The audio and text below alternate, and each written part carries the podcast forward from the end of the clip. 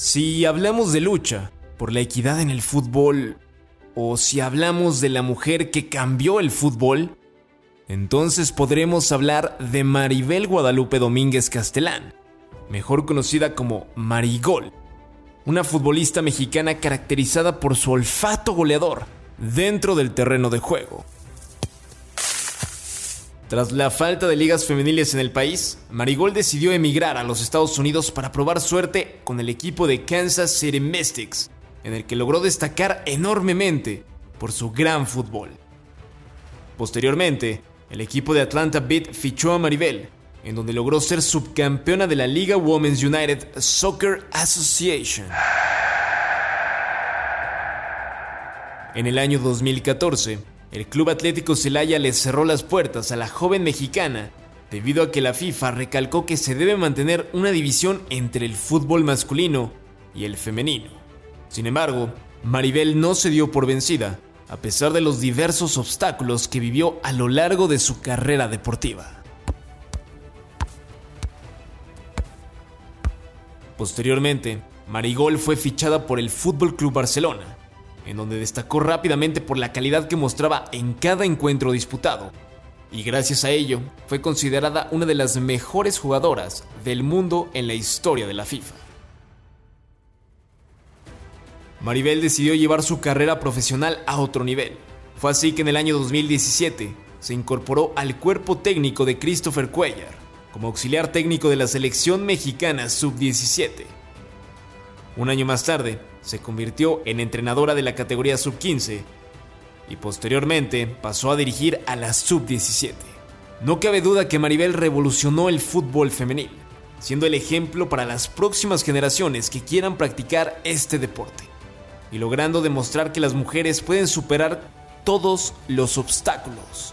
Es por eso que se convirtió en embajadora de la Academia Femenil de la FIFA e incluso este año fue parte de la décima generación del Salón de la Fama Internacional del Fútbol de Pachuca.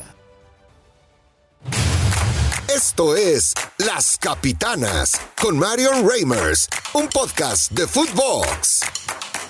Bueno, pues es eh, un placer eh, saludar a una mujer que ha roto paradigmas, que el día de hoy sigue desempeñándose en el fútbol, ahora como entrenadora, con una nueva aventura en el horizonte, con esta selección sub-20, un premundial, en fin, muchísimo, muchísimo para hablar contigo, mi querida Maribel Domínguez Marigol, ¿cómo estás? Muy bien, muchísimas gracias, Marian. ¿Cómo estás tú? Un gusto saludarte. Bien, muy bien, muy contenta de poder compartir contigo historias, de poder hablar contigo de lo que ha sido tu trayectoria y eh, pues arrancaría preguntándote en retrospectiva y respecto de dónde te encuentras tú hoy en día, ¿qué, ¿qué piensas que ha cambiado de tu perspectiva del fútbol ahora que eres entrenadora respecto de cuando eras jugadora? ¿Qué es, qué es, ¿Cuáles son las cosas que ves ahora que tal vez cuando eras futbolista te costaba más trabajo ver? No, pues muchísimas cosas. Tú sabes muy bien que nos costó mucho al inicio, ¿verdad? Muchos obstáculos que surtir, muchas cosas negativas. Pero de, ese momento a este ha evolucionado mucho el fútbol femenil, el fútbol en general y sobre todo también eh, de lo que hablamos, ¿no? Que conlleva muchas cosas como el sistema, como el aprender un modelo, como cómo quieres tú jugar con un equipo, pero también es importante también tener los puntos estratégicos, que son las herramientas de un jugador, de un equipo, ¿no? Que es lo más importante y creo que hoy en día ha cambiado mucho eso, ¿no? La evolución que va dando no solo el fútbol, sino que lo que acompaña al fútbol dentro de las herramientas. Eh, sin ninguna duda, Maribel, y, ahí es en donde a mí me resulta bien interesante empezar a, pensar en eso, ¿no? O sea, en, la época tuya, y hemos hablado con otros futbolistas, tú y yo también hemos hablado en otros espacios. Em, a ver, era mucho más empírico lo de ustedes, ¿no? Como que se tenían que enseñar solas, se tenían que enseñar en, la calle, y tal vez ahora para las futbolistas del presente, por lo menos para las jóvenes, empieza a haber un camino pues, mucho más dirigido, ¿no? Súper dirigido, con mucho más oportunidad, con mucho más apoyo, ¿no? En los espacios, sobre todo los espacios, Mario, que al inicio, pues obviamente es de lo que más, eh, pues, cojeábamos, como por decirlo así, ¿no?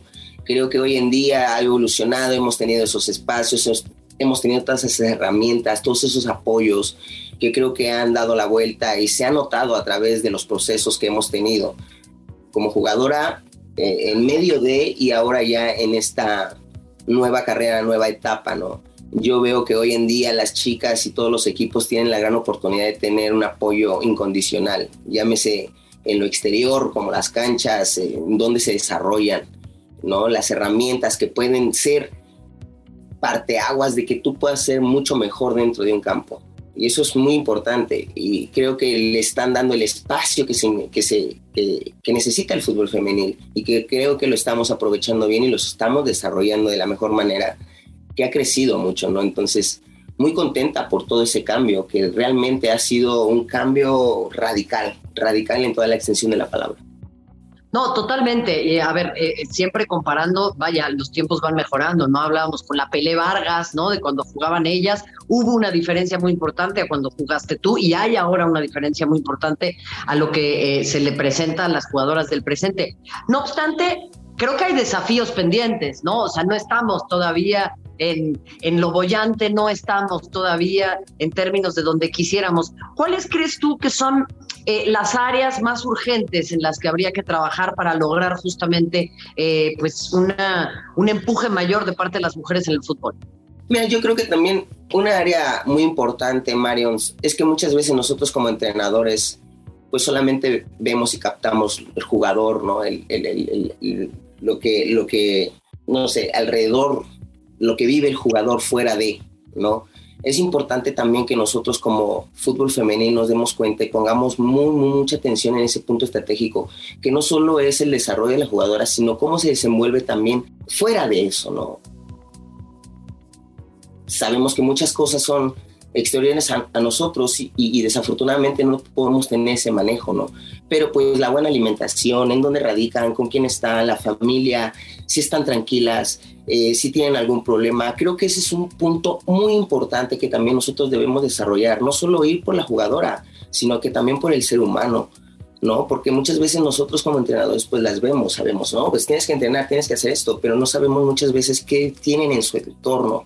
Eh, eh, exterior a nosotros, ¿no? Y creo que eso es importante y ponerle un punto eh, de atención. Creo que es atención para que la jugadora termine de, acaparar ese, ese, esa palabra profesional que, que, todos queremos lograr en el fútbol femenil, que poco a poco lo estamos logrando. Como tú dices, no estamos todavía en el cuerno de la luna, pero creo que lo estamos haciendo muy bien y lo estamos trabajando. Tanto que tenemos la gran oportunidad hoy en día en, los próximos meses de, ir a un torneo donde vamos a tener un objetivo importante para nuestro México, para nuestro fútbol y creo que es eh, un momento idóneo para poder demostrar que el fútbol femenil ha crecido en todos los ámbitos y sobre todo que las jugadoras también están teniendo esa conciencia, ¿no? De ese cambio, de, de, también cuidarse del entorno que, del que te hablo, ¿no? Porque muchas veces las jugadoras, pues sí, tienen esa sensación de que las cuidan en el club, en casa club y todo, pero después es que ellas en el entorno exterior, en dónde están, con quién se encuentran, si están solas, si no están solas. Son muchas cosas y, para mí son muy importantes, muy importantes. A ver, en tu época hubo desafíos particulares, todas las épocas tienen desafíos particulares, ¿no? Eh, eh, ya iremos hablando más adelante de, lo que fueron estos para ti, pero ¿cuáles crees que sean los mayores desafíos de las futbolistas ahora, eh, tanta atención que se les brinda, la exposición mediática, las redes sociales, la presión externa, eh, gente que ya se les empieza a pegar porque dicen, bueno, de acá podemos empezar a ver dónde hay negocio, o todas las anteriores. platícame tú cómo lo vives ahora justo como entrenador, ¿qué desafíos ves para esta generación? Yo creo que sí, son todas, son todas, ¿no? Porque Obviamente nosotros queríamos ese espacio y queríamos desarrollarlo como tal, lo que estamos logrando, pero también tenemos que tener muy en cuenta y muy claro que tenemos eh, la responsabilidad de, tener una imagen, una imagen al 100%, ¿no? Luchadora de lo que siempre nos ha caracterizado y que día con día eso ayude a complementar el pues obviamente el cuidar a la jugadora eh, dentro del campo, fuera del campo y el entorno del campo para que ella pueda crecer en un y tengo un rendimiento al 100%. Creo que eso es un, un punto importante que ha cambiado a, a mis momentos de juego ahora, ¿no? Entonces, creo que también ahora ya empiezan a notar ¿verdad? La presión de los resultados, la presión de que si no estás haciendo bien las cosas, la presión de que si tú no tienes un el trabajo extra que se dice, ¿no?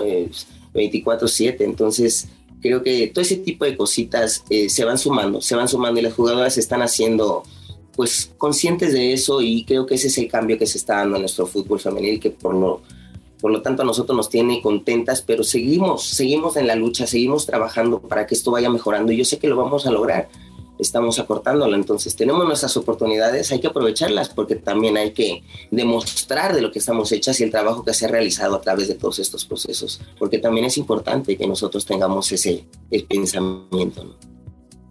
Convulgo contigo y, mira, siempre le ponemos titulares a las cosas, ¿no? Este, la mujer que hizo tal, eh, que hizo esto y otro.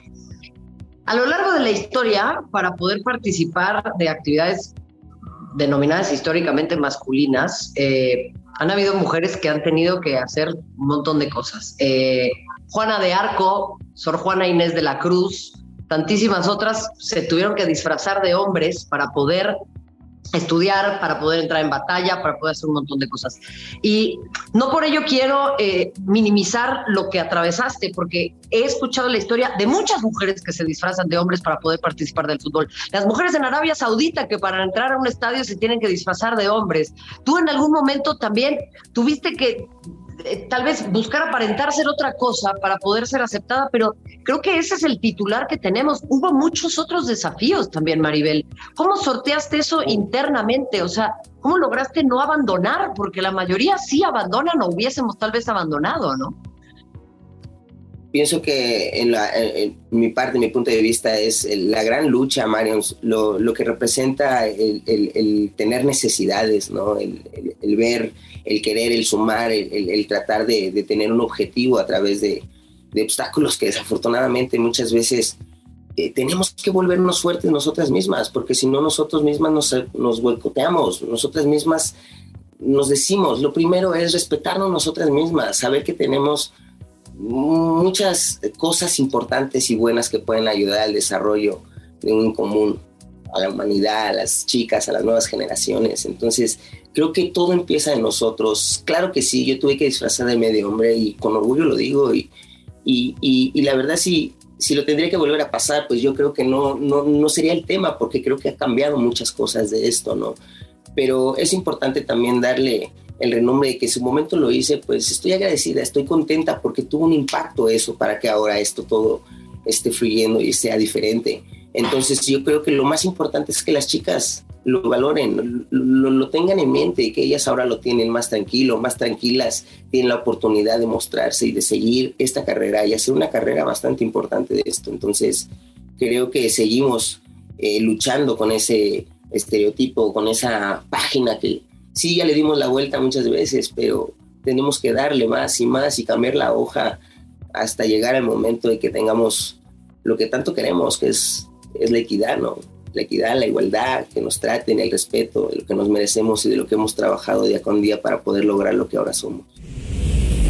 Esta fue la primera parte con Maribel, exfutbolista del Club Barcelona y entrenadora de la selección femenina de fútbol sub-20 de México. No te pierdas la segunda parte en el siguiente episodio de Las Capitanas. Entrevistas exclusivas de Adidas y Footbox. Hablamos fútbol.